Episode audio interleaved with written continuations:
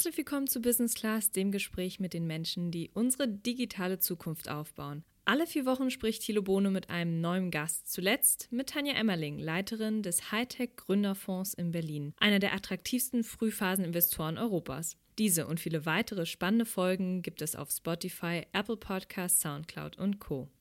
Die Corona-Krise ist aktuell nicht nur das zentrale Thema der digitalen Welt, sie beeinflusst das gesamte gesellschaftliche, politische und wirtschaftliche Leben. Social Distancing wird auch bei uns groß geschrieben, weshalb die aktuelle Business Class-Episode selbstverständlich mit einer Homeoffice-Remote-Lösung produziert wurde. Heute zu Gast die Neurowissenschaftlerin und Professorin für Medienpsychologie an der HMKW in Köln, Professor Dr. Maren Urner.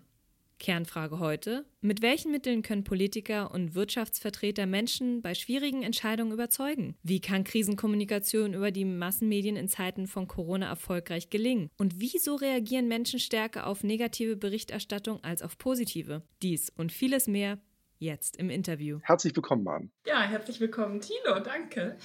Unsere Kernfrage heute soll ja sein, mit welchen Mitteln können Politiker und Wirtschaftsvertreter Menschen überzeugen und mitnehmen, auch bei schwierigen, einschneidenden Entscheidungen. Und darüber wollen wir heute sprechen. Insofern freue ich mich sehr, äh, dass wir da mit dir sozusagen ja in beiden Rollen, auf der einen Seite natürlich mit deiner wissenschaftlichen Kompetenz, auf der anderen Seite aber auch natürlich als Journalistin dort sprechen können. Mit welchen Nachrichten bist du denn heute eigentlich in den Tag gestartet und sind dir Medien auch aufgefallen in den letzten Wochen, wo du findest, die eine sehr ausgewogene Berichterstattung in Sachen Corona hatten? Ja, also da triffst du direkt natürlich ein ganz wichtiges Thema, was mich ähm, nicht nur jetzt, sondern schon seit Jahren sehr viel umtreibt. Also das so das Stichwort Medienhygiene oder Informationshygiene.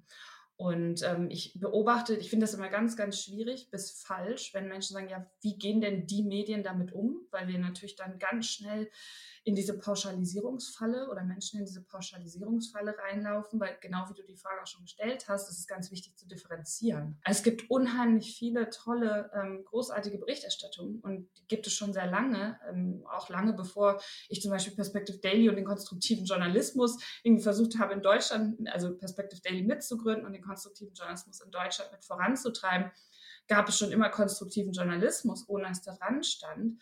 Und ähm, ich habe so für mich, und das ist auch etwas, was sich iterativ immer weiterentwickelt, so eine Medienhygiene entwickelt. Und um es konkret zu machen, weil da hast du ja auch nachgefragt, ich starte meinen Tag tatsächlich meistens mit äh, Deutschlandfunk. Und wenn ich eben äh, unterwegs bin, was jetzt im Moment ja sehr seltener der Fall ist, aber sonst sehr viel mhm. natürlich auch, dann habe ich eben die App dabei und höre es da oder sonst tatsächlich ganz altbacken klassisch über das gute alte Radio, was bei mir noch zu Hause steht. Und äh, das schätze ich einfach sehr, weil es eine sehr sachlich ist immer so ein, so ein fast staubtrockenes Wort, aber ähm, ich ja, finde es doch ganz passend. Also eine sachliche ähm, und natürlich auch nicht ganz kritikfrei. Also auch da habe ich natürlich immer was auszusetzen und zu bemängeln. Aber es gibt mir einen ganz guten Einblick und einen ganz guten Start. Und so geht das dann weiter über verschiedene tatsächlich Newsletter. Also auch ein ganz spannendes Thema, dass die seit einigen Jahren so ein bisschen so ein Revival erleben, wo es lange hieß schon, der Newsletter ist tot, ähm, weil sie einfach den Menschen wieder mehr Orientierung geben in dieser Überflutung, in dieser wie es ja auch in, in meinem Buch in dem Titel Vermüllung teilweise, der wir ausgesetzt sind an Informationen, weil sie sich natürlich auch interessenbezogen strukturieren lassen und so weiter und so fort. Und da habe ich dann so einen Mix, hauptsächlich tatsächlich aus dem englischsprachigen, aus allgemeineren und thematisch schwerpunktbezogen. Vielleicht, dass wir noch ein bisschen auch besser verstehen, aus welcher Ecke du kommst. Äh, vielleicht kannst du da noch mal einen Einblick geben, womit du dich als Neurowissenschaftlerin quasi insbesondere im Fach Medienpsychologie befasst, dass wir das einmal nochmal für unsere Hörer da auch abholen. Also was mich gereizt hat von Anfang an und weiterhin sehr beschäftigt und maßgeblich mein Denken und Handeln prägt, ist so diese das große Thema der Informationsverarbeitung. Also vielleicht so auf zwei, drei Kernfragen runtergebrochen. Warum sind wir alle unterschiedlich in dieser Informationsverarbeitung? Und das dann ja im, im praktischen Leben ähm, zum Ausdruck bringt, warum handeln wir dann alle unterschiedlich? Tatsächlich. Und für mich gehört das Denken tatsächlich schon zum Handeln dazu. Also so diese Prozesse und ganz, ganz trivial runtergebrochen, die irgendwie unsere Wahrnehmung beeinflussen. Also wir sehen die Welt tatsächlich, da gibt es ganz spannende Studien, unterschiedlich. Also die gleiche Farbe rot. Nicht nur, dass wir anders drüber reden, sondern wir nehmen sie unterschiedlich wahr aufgrund unserer hm. vorherigen Erfahrungen. Einfach wie wir A, genetisch geprägt auf die Welt kommen und dann B, wie unser Leben bis dahin, bis zu diesem Punkt, wo wir das Rot sehen, um es mal ganz, ganz abstrakt zu formulieren, erlebt haben, das beeinflusst, wie wir dieses Rot dann wahrnehmen. Und wenn wir das übertragen, also jetzt von einer einfachen Farbwahrnehmung auf die großen politischen, gesellschaftlichen und sozialen Zusammenhänge, dann ist ja klar, dass Kommunikation nicht nur eine spannende Frage ist, sondern eine riesen Herausforderung. Weil selbst wenn wir alle die gleiche Sprache im Sinne von jetzt Deutsch, Englisch oder was auch immer sprechen, ähm, verstehen wir nicht immer das Gleiche unter den gleichen Wörtern. Also wenn es zum Beispiel über so Begriffe wie Vernunft, Freiheit, Angst, Zukunft, Nachhaltigkeit, was auch immer, so wirklich die großen Dinger ja, geht, dass wir dann einfach unterschiedliche Vorstellungen haben und warum es so wichtig ist, dass wir mehr und mehr über diese Kommunikation auch, ohne uns jetzt in irgendwelchen Meta- und, und ich sag mal, philosophisch abgehobenen Debatten zu verlieren. Also hat sozusagen auch der Blick auf Nachrichten ganz viel mit der persönlichen Geschichte und Erfahrungen zu tun, absolut, aber auch sozusagen absolut. mit der Einnahme von verschiedenen Perspektiven. Genau richtig. Da hast du einen ganz wichtigen verschiedenen Begriff. einordnen zu können. Genau richtig. Da hast du einen ganz wichtigen Begriff genannt äh, und, und, da haben wir uns ja vorher, nur um das mal hier Transparenz machen, nicht abgesprochen. Äh, also gar nicht, sowieso nicht. Aber ähm, den Begriff der Perspektiven, also Perspective Daily, der, der, der, des Unternehmens, was ich eben mitgegründet habe, der, der Name kommt nicht von irgendwoher, weil Perspektiven, unterschiedliche Perspektiven einnehmen, genau so ein Kernthema dieser konstruktiven oder lösungsorientierten Denkweise ist. Und das vielleicht um den dritten Punkt, also unterschiedliche Wahrnehmung, dann unterschiedliche Kommunikation darüber. Und dritter Punkt, worum geht es eigentlich? Also warum reden wir denn überhaupt miteinander? Und warum tauschen wir hm. uns aus? Was sollte der Fokus sein? Was kann der Fokus sein? Und da ist das der wichtige, mein wichtiger, ja wirklich Motivator, mein, mein, warum ich morgens aufstehe, Ding, ja. Also falls die Frage noch kommen sollte, ist tatsächlich eben da so ein Stück weit mehr Lösungsorientiertheit in diese Welt zu bringen. Und das mag jetzt sehr naiv klingen. Ich bin großer Befürworter, Befürworterin von Naivität. Aber genau das ist der Kern von ganz, ganz vielen Sackgassen Situationen, also wo Kommunikation in Sackgassen läuft, weil sich um die Sündenbocksuche gedreht wird, weil geschaut wird, wer hat Schuld, wer hat was falsch gemacht und nicht geschaut wird, wo wollen wir eigentlich hin, Ziel definieren und dann im nächsten Schritt zu schauen, wie kommen wir dahin. Wenn man sich jetzt aktuell die Berichterstattung anschaut, ist es ja schon auffällig, dass alle so relativ in eine Richtung ähm, laufen. Also wir haben eigentlich auch im Vergleich zu anderen großen gesellschaftlichen Debatten sehr, sehr wenig Gegenströmung, dass einige komplett andere Meinungen vertreten und sagen, warum der ganze Quatsch, wir werden hier in unseren Freiheitsrechten äh, beschnitten, raus auf die Straßen, lasst uns demonstrieren, lasst uns äh, auf die Barrikaden gehen, etc. Und es scheint schon zu sein, dass speziell aktuell in der Situation die Kommunikation ja wirkt und ähm, hier anscheinend auch eine gute Kommunikation gemacht wird, weil sonst würde ich sagen, würde es ja nicht funktionieren oder liegt es eher daran, dass wir alle quasi einen gemeinsamen Feind haben und das im Verhältnis zu einer Krise, der solche Finanzkrise, wo man so mit dem Finger auf die Griechen zeigen konnte oder bei, weiß ich, ähm, bei der Bankenkrise, wo man sagt, hier Lehman Brothers, die Investmentbanker etc., Inwieweit spielt das eine Rolle, ähm, sozusagen, welche Art der Krise ist, um gemeinsam Feind zu haben, versus aber auch auf der anderen Seite eine gute, eine klare Kommunikation? Ja, also es ist natürlich ein ganz vielschichtiges Ding. Also das nur vorab gesagt, wieder einmal so die, die Warnung aus der wissenschaftlichen Perspektive. Da kann ich jetzt versuchen, ich, ich, also ich finde es einfach wichtig, zwischendurch diese Einordnung zu geben. Deshalb nicht jetzt irgendwie als spießig bitte abstempeln, sondern dass, dass ich jetzt versuche, so ein paar Aspekte davon zu beleuchten und auch natürlich die wiederum geprägt sind durch mein Wissen und meine ähm, Erfahrungen und natürlich auch nur eine Perspektive. Gib uns gerne deine Perspektive. Genau, eine, eine, eine Perspektive in hoffentlich vielen. Und ein Punkt, den, den du angesprochen hast, der ist mir dabei ganz wichtig, nämlich du hast über gemeinsamen Feind äh, oder hast von einem gemeinsamen Feind gesprochen. Und das ist in der Psychologie tatsächlich ein ganz wichtiges Phänomen, das sogenannte Stammesdenken oder eben runtergebrochen auf dieses In-Group, Out-Group. Also dass man, dass wir äh, entweder zu einer Gruppe dazugehören oder eben nicht. Also die In-Group versus die Out-Group. Ganz klassisch, dann da kann sich jeder dann direkt was darunter vorstellen, Fußballfans. Ja, also die einen sind die Dortmund-Fans, die anderen sind die Schalke-Fans. Dann gehöre ich als Dortmund-Fan zu der In-Group der Dortmund-Fans und umgekehrt. Jetzt haben wir, und das ist historisch tatsächlich nicht so häufig und für die meisten, beziehungsweise ich würde fast sagen, fast alle Menschen ähm, auf diesem Planeten zum ersten Mal der Fall, dass wir begreifen, nicht, dass das das erste Mal da kommen wir vielleicht gleich noch zu, präsent ist, aber dass wir es begreifen, dass wir gemeinsam diesen Feind haben. Also dass es einen Kampf gegen das Virus gibt, wo wir alle beteiligt sind. In unterschiedlichem Maße. Mhm. Also wenn wir zum Beispiel erkrankt sind, sind wir natürlich anders betroffen, als wenn wir vielleicht unseren Job verlieren oder wir daraus eine neue Business-Idee entwickeln, was auch immer. Aber wir alle sind davon betroffen. Egal, wo wir wohnen, egal, ob wir arm oder reich sind und auch da wieder in unterschiedlichem Ausmaß. Also es sind ja auch wichtige Debatten, die gerade geführt werden. Zum Beispiel in Amerika, in den USA, wo wir sehen, dass äh, Dunkelhäutige und Latinos wie viel häufiger vom Coronavirus ähm, äh, befallen werden, beziehungsweise dann auch daran ähm, ja, schwer erkranken. Also ne, klar, das sind alles Themen, die damit reinspielen, aber im Großen und Ganzen ist mhm. klar, wir als Menschheit, und ohne das jetzt zu groß aufhängen zu wollen, das ist tatsächlich einfach ja, historisch eine neue Situation. Wir als Menschheit kämpfen jetzt gegen das Virus.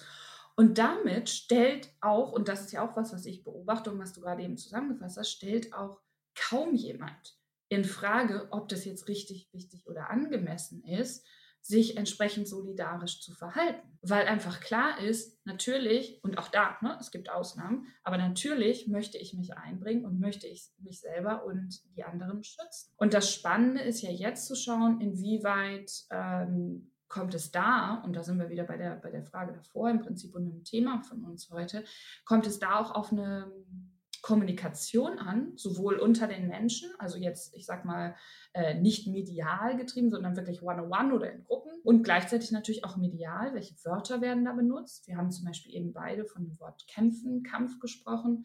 Ähm, reden wir über den Kampf, reden wir über den Krieg? Also da wurde, das wurde schon sehr kritisch diskutiert, dass es eben nicht als Krieg bezeichnet werden solle. Und inwieweit wird eben da auch über Ziele gesprochen, die gemeinsam erreicht werden können, gerade in Phasen, wo wir merken, uh, das ist jetzt doch ganz schön anstrengend und irgendwie hätten wir jetzt doch gerne unser altes Leben wieder und wann kehren wir denn jetzt zur Normalität, was auch immer das bedeuten mag, zurück und so weiter und so fort. Also da dann ganz wichtig zu schauen, immer wieder zu motivieren, was ist unsere Gruppe, was ist die Ingruppe, wie, wie kriegen wir dieses Ziel, was wir vor Augen haben, also ein bisschen wie der Marathonläufer, die Marathonläuferin, ne, die ja auch eine lange Strecke vor sich hat, das ist auch eine Metapher, die ich jetzt an mir anstellen schon beobachtet habe, dies ist kein Sprint, sondern ein Marathonlauf. Und das trifft es halt auch sehr gut. Wie kriegen wir das hin, dass wir alle zu diesen erfolgreichen Marathonläufern Wobei es hier, glaube ich, auch gerade speziell bei der Corona-Krise extrem schwierig ist, ein klares Ziel zu formulieren, weil der Virus wird nicht weggehen, das ist wie die Grippe, ne? das wird wahrscheinlich ja. jedes Jahr irgendwo ähm, kommen. Ähm, das Ziel ist irgendwo, äh, da einen Impfstoff zu entwickeln. Das wird auch noch viele, viele Monate dauern. Da kann auch der Einzelne relativ wenig zu beitragen. Dieses Thema, die Kurve abflachen, damit das Gesundheitssystem nicht überlastet wird, ist auch für viele sehr abstrakt. Ja, was heißt das dann jetzt? Ne? Wenn ich jetzt ein Eis essen genau gehe, bin ich genau. vielleicht schon ein Gefährder. Ja. Ne? Ja, genau darum, um da, Entschuldigung, einmal, einmal kurz unterbrechen. Genau das ist das, ist die Herausforderung in der Kommunikation da, das konkret werden zu lassen. Also genau da hast du den springenden oder die, ja, wirklich die Herausforderung angesprochen, den springenden Punkt. Das ist die politische Aufgabe gerade. Da sehe ich die Kernaufgabe der Politik und der entsprechenden Kommunikationsberater, das entsprechend zu formulieren mit einer lösungsorientierten, da sind wir wieder bei dem Thema, lösungsorientierten Vision, diese Ziele zu konkretisieren, aber damit halt auch greifbar zu machen. Also das Übergeordnete klar zu machen, damit wir diese Definition, also auf psychologischer Ebene die Dazugehörigkeit stimulieren und auch bei den Menschen einfach ähm, verankern und dann natürlich im nächsten Schritt, ja, okay, was bedeutet das denn jetzt für mich? Genau, ne, die Beispiele, die du da gerade schon anfängst anzusprechen. Kann ich rausgehen? Wie ist das mit dem Eis essen? Was sind die wichtigen Maßnahmen? Und das ist ein iterativer, also wirklich Step-by-Step ein Prozess, der dann begleitet wird durch die Forschung. Und das ist ja auch das, was wir gerade beobachten und was mir persönlich sehr viel Hoffnung macht. Ganz zu schweigen, klar, da gibt es Reibung, da gibt es, das ist menschlich, ja, und das ist normal und das ist gut und richtig. Ähm, dass es da unterschiedliche Perspektiven haben es wieder. Gleich stellen wir das Phrasenschwein auf, Perspektiven gibt, aber dass eben gemeinsam jetzt die Schritte nach vorn und vielleicht auch mal einmal ein kleiner Schritt zurück oder zur Seite gemacht wird, anhand der neuen Daten, der Erkenntnisse und dann politisch entschieden wird, wie können wir uns dem Ziel wieder weiter annähern. Nun haben wir ja quasi den großen, quasi in Anführungsstrichen Vorteil, dass wir quasi hier einen gemeinsamen Feind haben und bisher, da sind wir uns ja auch einig, hat das ja auch irgendwie alles ganz gut äh, mehr oder weniger funktioniert in der Kommunikation. Wenn man jetzt aber aktuell beobachtet, dass dann wieder konkrete Maßnahmen auch eher zerfleddern, weil jedes Bundesland irgendwie sein eigenes Süppchen kocht, auch dann teilweise vielleicht auch Dinge aufgestellt werden, die dann auch nicht mehr so unbedingt nachvollziehbar sind. Also beliebtes Beispiel aktuell ja, warum dürfen jetzt Läden äh, bis 800 ja. Quadratmeter eröffnet werden? Was ist, wenn sie 850 haben? Das ist dann ein schlechter Laden, ja? Ähm, was heißt denn das jetzt? Darf ein Kaufhaus äh, jetzt irgendwo mit einem Sperrband was abtrennen? Macht es nicht sogar Sinn, wenn viel Fläche ist, weil dann Leute sich nicht sogar viel verteilen und gar nicht so eng aneinander kommen? Also da, da, da, merkt man ja, merkt, spüren ja Leute auch, oh, ist da nicht dann doch ein bisschen Willkür im, im, im drin? Jetzt darf das Autohaus eröffnet werden, ja? Ist das jetzt gerade wirklich wichtig oder ist es nicht eher doch denn, äh, die Schule? Also da fangen die Leute sicherlich auch an zu zweifeln und sagen, okay, auf welcher Grundlage ist das dann dann? Und wenn man dann noch hört, dass sich teilweise dann sozusagen auch die Wissenschaftler ja nicht unbedingt aus nachvollziehbaren Gründen besonders klar äußern und teilweise vielleicht für den ähm, normalen Menschen das auch teilweise sich etwas widerspricht, dass dann teilweise auch ein Unmut aufkommt und sagt, Mensch, ähm, wir haben jetzt durchgehalten, wir sind jetzt einen Teil der Strecke gegangen, aber jetzt brauchen wir auch weiterhin Klarheit und Wahrheit. Ja, absolut. Und da bringst du ein weiteres Beispiel beziehungsweise eine neue weitere Tiefe. Und zwar dafür A, zu sensibilisieren, dass diese Maßnahmen immer auf sogenannten, also das auch ein, Ding, was in der Forschung quasi gang und gäbe ist, dass wir sogenannte Schwellenwerte definieren. Also zu sagen, okay, ich, ich breche es mal runter, vielleicht auf ein anderes Beispiel aus der Psychologie, wo äh, eine Definition stattfinden muss, ob jemand depressiv ist oder nicht zum Beispiel. Ja, das heißt, wir haben eine gewisse Test, und, und ohne dass sie jetzt alle denken, okay, warum redet ihr jetzt auf einmal davon? Einfach damit das Konzept klar wird. Wir haben einen bestimmten Fragebogen, bestimmte Tests und dann gibt es einen bestimmten Wert. Und wenn der unter oder überschritten ist oder Intelligenzquotienten, ja, wann reden wir von Hochbegabung, von Unterbegabung, wie auch immer, da gibt es bestimmte Werte. Und genau das wird jetzt gerade auch versucht, in, in den Bereichen dieser ja, peu à peu Lockerungsmaßnahmen umzusetzen. Das ist sozusagen das, das, das wissenschaftliche Werkzeug, was wir dazu an der Hand haben. Jetzt ist aber der wichtige Punkt, wie reden wir darüber? Wie muss das jetzt kommuniziert werden? Und das Schlechte, meiner Überzeugung nach, schlechte ähm, Herangehensweise wäre jetzt, und das sehen wir halt leider natürlich auch in einigen Medien, auszudiskutieren, inwieweit jetzt es 400, 800, 634 Quadratmeter, was auch immer sein müssen, sondern hinzugehen und zu fragen, was ist jetzt auch meine Verantwortung als Journalist, als medienschaffende Person, darüber entsprechend zu informieren und die Menschen äh, darauf aufmerksam zu machen, was die aktuellen Fragestellungen sind, wenn wir gemeinsam ein bestimmtes Ziel erreichen wollen und sich nicht darin zu zerfleddern ne, ob jetzt, wie gesagt, eine Quadratmeterzahl, sondern die Frage zu stellen, was ist denn vielleicht die wichtigere Komponente, was du ja auch gerade schon angesprochen hast? Geht es nicht eigentlich primär? Und das konkret und ja. nachvollziehbar, ne? Und eine vereinheitliche Geschichte. Warum wird jemand in Bayern anders behandelt als in Mecklenburg-Vorpommern? Ne? Genau, und da dann halt auch zu fragen, ja, natürlich haben wir regionale Unterschiede, weil wir zum Beispiel in Bayern, Baden-Württemberg und Nordrhein-Westfalen die höchsten Fallzahlen haben. Soweit ich weiß, auch prozentual oder ne, auf die Anzahl der Einwohner umgerechnet. So, und natürlich mhm. kann ich dann da andere Maßnahmen oder muss andere Maßnahmen ergreifen, sollte andere Maßnahmen ergreifen, als jetzt, und da gerade in den großen Städten, ja, wo einfach eine ganz andere Menschenansammlung ist, als jetzt, und das ist überhaupt nicht wertend gemeint, als jetzt in Mecklenburg-Vorpommern zwischen den Dörfern, wo, ich weiß nicht, ein paar hundert, ein paar tausend Leute wohnen, ja. Also natürlich ist da die Abstandhaltung in Anführungsstrichen trivialer als in einer Stadt mit Millionen Menschen, die Potenzial dann gerade, wenn so eine Lockerung losgeht. Also was passiert denn, wenn die Friseure Anfang Mai wieder aufmachen? Also ne, wie weit wollen wir die Menschen dafür davor dann sensibilisieren, dass sie eben nicht alle jetzt an Tag eins dann äh, ne, in drei Kilometer Schlange da stehen und nach Möglichkeit noch irgendwie sehr, sehr schlechte Laune kriegen, wenn sie dann nach drei Stunden anstehen, immer noch nicht die Haare geschnitten bekommen. Ja, also auch da wieder zu sensibilisieren wir sind hier zusammen in diesem Boot und wie kriegen wir es gemeinsam hin und nicht irgendwie so Grabenkämpfe über Einzelmaßnahmen zu führen, weil da, da, das machen wir gerne, also um da die neurowissenschaftliche Perspektive reinzubringen. Unser Hirn findet das super, ja, also sich genau in sowas zu verlieren. Das ist doppelt anstrengend, das eben nicht zu tun. Das ist genau wie mit diesem, warum wir eher auf reißerische Überschriften klicken, Nachrichten, die negativ äh, konnotiert sind, eher verarbeiten.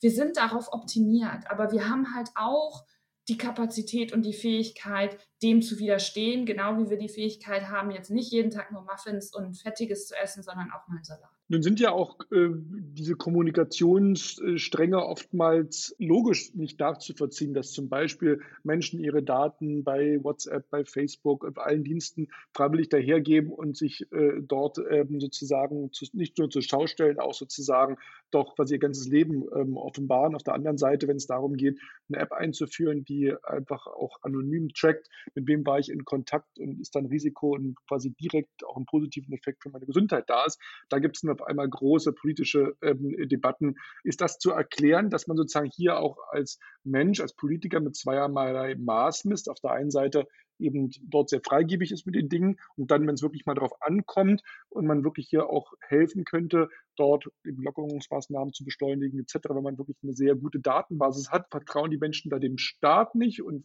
sondern eher Facebook oder was steckt da eigentlich psychologisch dahinter? Das hat so ein bisschen was mit der Nähe und der Sichtbarkeit oder das ist eine wichtige Komponente dabei. Also wir sind generell, also wir jetzt im Sinne von die Menschen tatsächlich, also an der Stelle mal ähm, verallgemeinern, weil das im Durchschnitt so ist, dass Menschen ja alle sehr schlecht darin sind, Risiken einzuschätzen. Also zum Beispiel gibt es viel mehr Menschen, die Flugangst haben, als Menschen, die Angst haben, ins Auto zu steigen, obwohl äh, Autofahren sehr viel gefährlicher ist als fliegen. Und das bezieht sich auf ganz, ganz viele Lebensbereiche. Und das hat natürlich auf der einen Seite was auch mit der medialen Berichterstattung zu tun.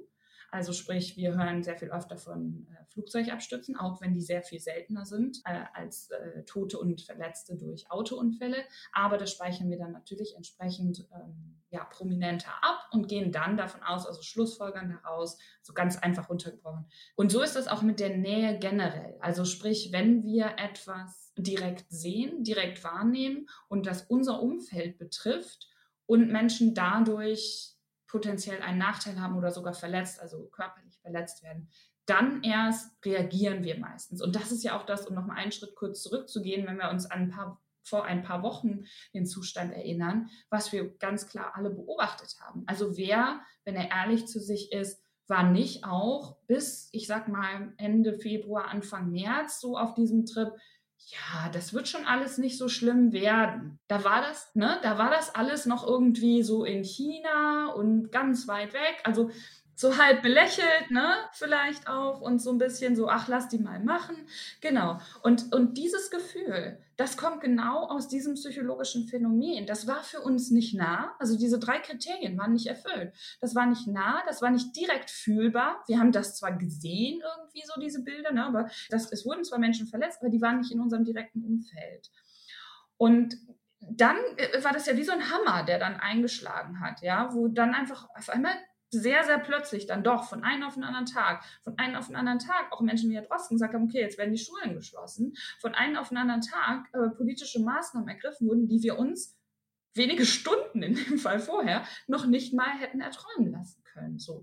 Und das ist natürlich auch was, was jetzt ganz, ganz viele Lebensbereiche, unter anderem sowas wie Datenteilen betrifft. Und auch da gibt es natürlich eine differenzierte Debatte. Also da gibt es Menschen, die noch nie darüber nachgedacht haben, so dieses klassische oder auch drüber nachdenken, aber sagen, ja, ich habe ja nichts zu verbergen. Also das, wo Datenschützer sich dann seit Jahren irgendwie die Haare raufen und irgendwie trotz großartiger Aufklärungsarbeit von, von vielen Menschen und, und Kampagnen, wie angefangen und unterstützt durch Edward Snowden und so weiter, eben Menschen immer noch davon ausgehen, nö, ist doch alles nicht so schlimm bis vielleicht irgendwo in ihrem Umfeld oder sie selber dann ne, zum Thema betroffen, betroffen sind, weil ihr Konto ausgeraubt wird oder weiß ich nicht, was passiert. Ja, und dann auf einmal dieses Thema an Relevanz gewinnt. Wer kennt das nicht? Und genau das sehen wir da jetzt auch. Also wenn das dann plötzlich nah ist und da ist und irgendwie es heißt, so und jetzt kriegst du die App installiert und dann können die das und das und das. Und dann natürlich ich sag mal, ähm, auf, den, auf den Gipfel getrieben mit entsprechenden Überschriften in entsprechenden Medien, die jetzt vielleicht nicht unbedingt zu den seriösesten gehören, da diese Angstmacherei angestoßen wird,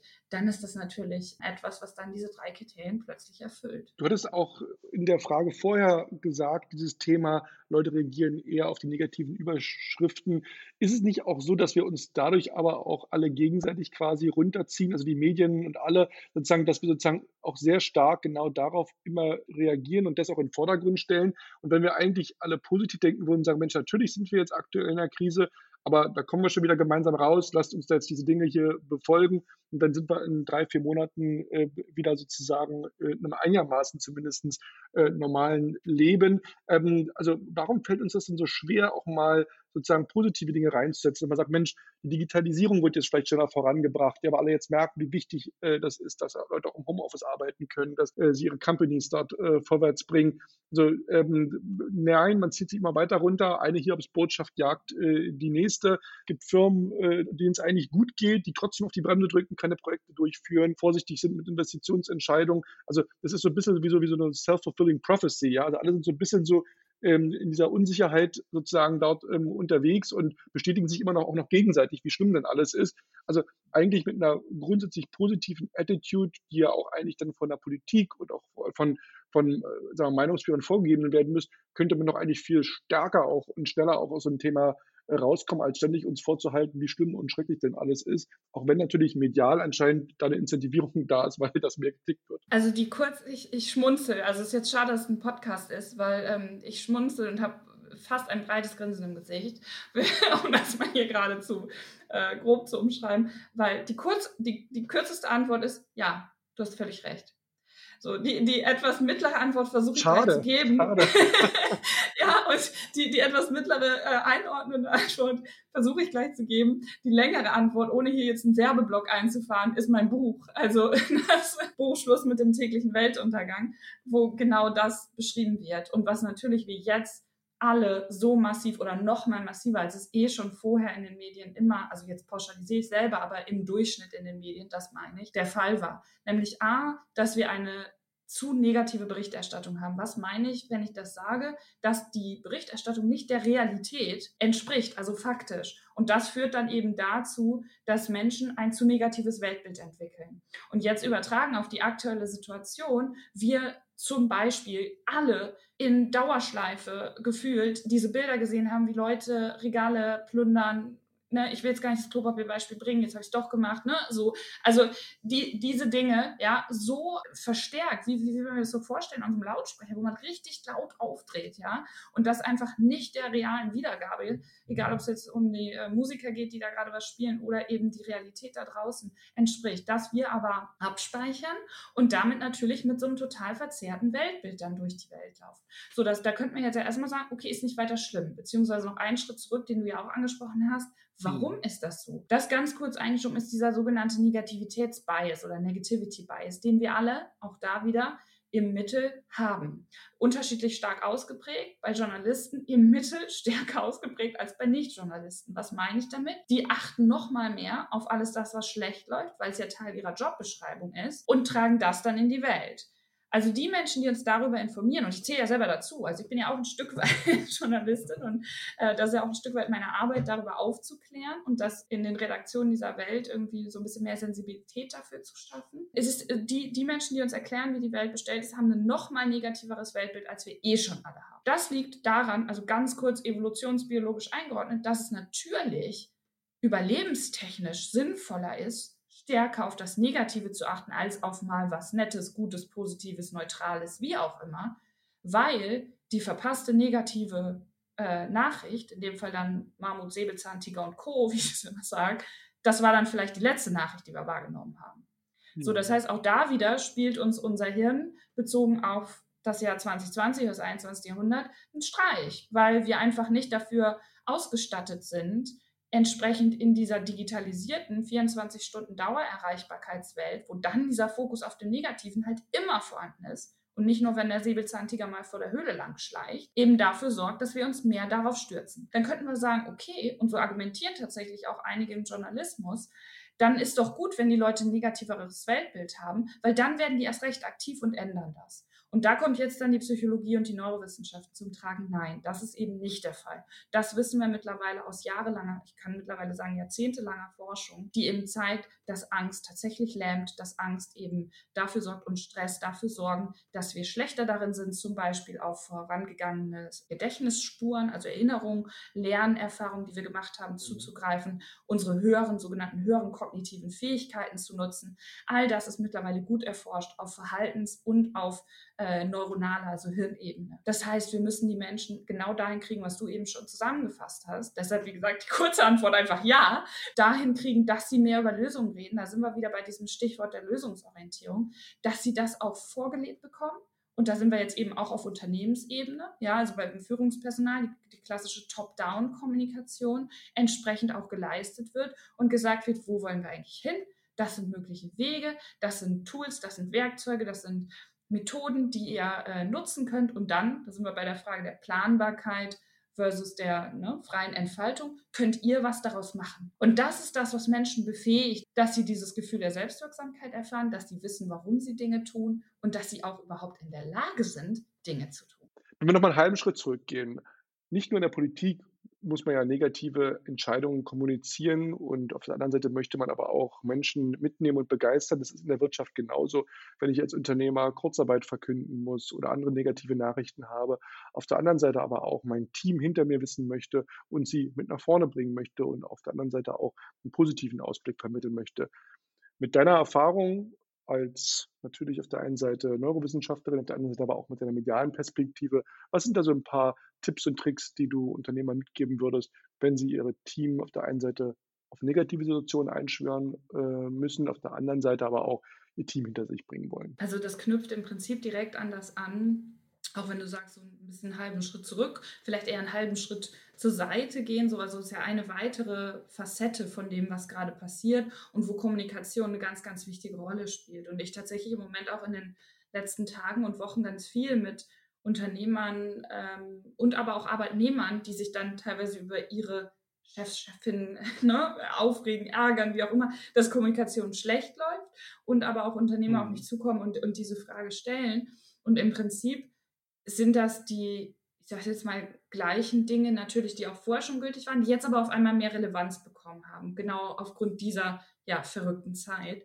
Und eine ganz wichtige Komponente, also anknüpfend auch an das, was ich eben sagte mit der Lösungsorientierung, die natürlich auch da eine zentrale Rolle spielt. Also eben nicht fatalistisch zu kommunizieren, auch selber eben auch in Zeiten, wo es schwierig ist, natürlich, oder gerade in Zeiten, wo es schwierig ist, man selber vielleicht ein ähm, bisschen an, an der Grenze ist, eben entsprechend nach außen ja die Stärke zu wahren. Und das hat jetzt nichts mit Verstellen zu tun, sondern das hat was damit zu tun, dass man das dann ja auch zurückbekommt. Und da spielt einfach dieses Konzept der sogenannten psychologischen Sicherheit eine ganz große Rolle. Was meine ich damit? Das bedeutet, dass eben die einzelnen Teammitglieder oder in dem Fall die Mitarbeiter und äh, alle Beteiligten an so einem Unternehmen das Gefühl haben, dass sie psychologisch sicher sind und dadurch, also auch in dieser so unsicheren Zeit, und das ist quasi die, die, mhm. die Kernherausforderung an der Kommunikation dann in Anführungsstrichen von oben, da sicher sind, Lösungen einzubringen, neue Ideen einzubringen und nicht denken, oh Gott, jetzt erst recht nicht so, weil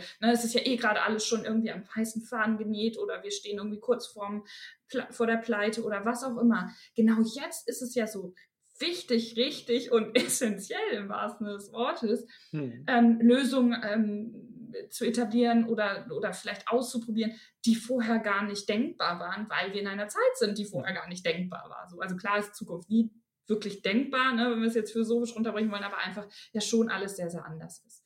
So, und da dann dieses, diese psychologische Sicherheit zu haben, und das fängt ganz einfach an bei Dingen wie, ähm, also wie äußert sich psychologische Sicherheit, dass eben Menschen sich melden, also in digitaler oder analoger Form, und sagen, okay, ich habe eine Idee und ich möchte mich da äh, irgendwie einbringen.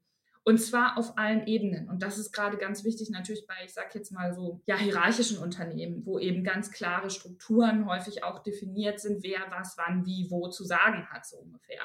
Also da mhm. dann vielleicht auch mal jetzt diese Zeit zu nutzen, eine gewisse Lockerung, nicht der Anarchie hingebend, sondern der Beitragsmöglichkeit, ähm, um es mal äh, neutral zu formulieren, sich hinzugeben und zu sagen, okay, vielleicht hat auch der Praktikant, die Praktikantin einen guten Vorschlag. Also vielleicht ein Beispiel, wie wir das bei Perspective Daily von Anfang an immer gemacht haben und es auch jetzt noch weiterhin praktiziert wird, eben, dass zum Beispiel bei Redaktionskonferenzen, da gibt es nicht irgendwie einen Chefredakteur oder eine Chefredakteurin, der die dann darüber entscheidet, sondern das wird mit verschlossenen Augen, das kann man natürlich nur bis zu einer gewissen Größe und so weiter, aber einfach um es mal praktisch zu machen, wird abgestimmt über Themenvorschläge. Dann äh, gibt es auch ein Vetorecht und so weiter, wenn irgendwas, ne, klar, gibt es da gewisse äh, Schutzmaßnahmen oder Kriterien, die dann eben auch ähm, eingestellt werden können, wenn da was ganz kritisch ist.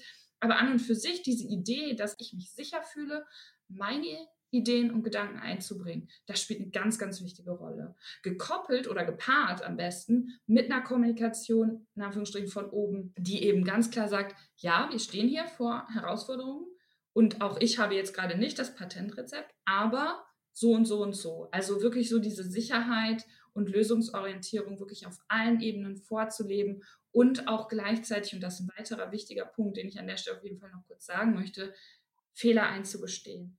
Da wird jetzt auch mal was falsch gemacht, weil das ist ja etwas, was sozusagen live passiert, dass wir live austesten, was geht und was geht nicht. Egal, ob es jetzt um die Lockerung geht, ob es um Medikamente geht, ob es um bestimmte Maßnahmen wie Masken versus Händewaschen versus was weiß ich geht. Das ist ein gemeinsames, im besten Fall gesamtgesellschaftliches Ausprobieren.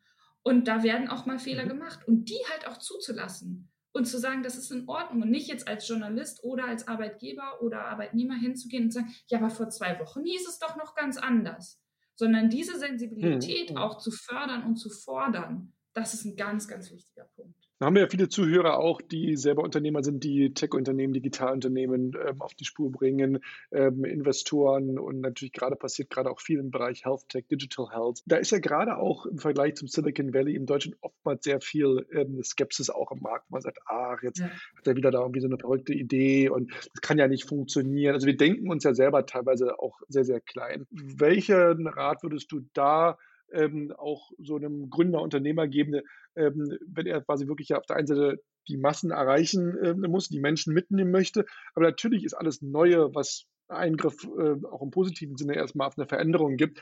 Menschen sind da nicht offen oftmals für Veränderung, aber Gibt es da äh, vielleicht aus deiner Erfahrung ein paar Sichtweisen oder Hinweise, wo du sagst, Mensch, ähm, wenn du da eine neue weltverändernde Idee hast, keine Ahnung, überfordere die Leute nicht oder erklär es besonders gut oder hol dir da einen vertrauenswürdigen Partner oder, oder was ist da deine, weil ich glaube, das ist etwas, was auch für unsere Gesellschaft wichtig ist. Wir sind nicht sehr veränderungsbereit. Wir sind hier nicht die großen technologischen Innovatoren wie jetzt im Silicon Valley etc. Aus China kommt ja da auch eine ganze Menge, weil die natürlich auch viele regulatorischen Dinge, die wir hier haben, gar nicht haben.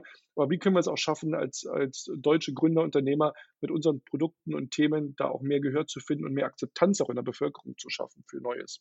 Da sprichst du ein weiteres ganz groß, deshalb schnaufe ich gerade so ein bisschen, ich weiß nicht, wie doll man das gehört hat, ganz großes weiteres äh, Thema an, was mich natürlich auch gerade in der Rolle, also ich war ja drei Jahre dann eben auch als Mitgeschäftsführerin bei Perspective Daily mit dabei und vorher eben auch in der Gründungsvorbereitung. Wir haben großes Crowdfunding gemacht, ähm, weil wir eben gesagt haben, so, das ist der Weg, den wir in Deutschland, und das war, ne, also zum Thema Verrücktheit und Dinge ausprobieren und einfach mal neu machen. Also ich weiß nicht, wie viele Leute entweder offen oder hinter unserem Rücken Witze gemacht haben oder darauf gewartet haben, dass wir scheitern und so weiter und so fort, ja, oder uns ausgelacht haben.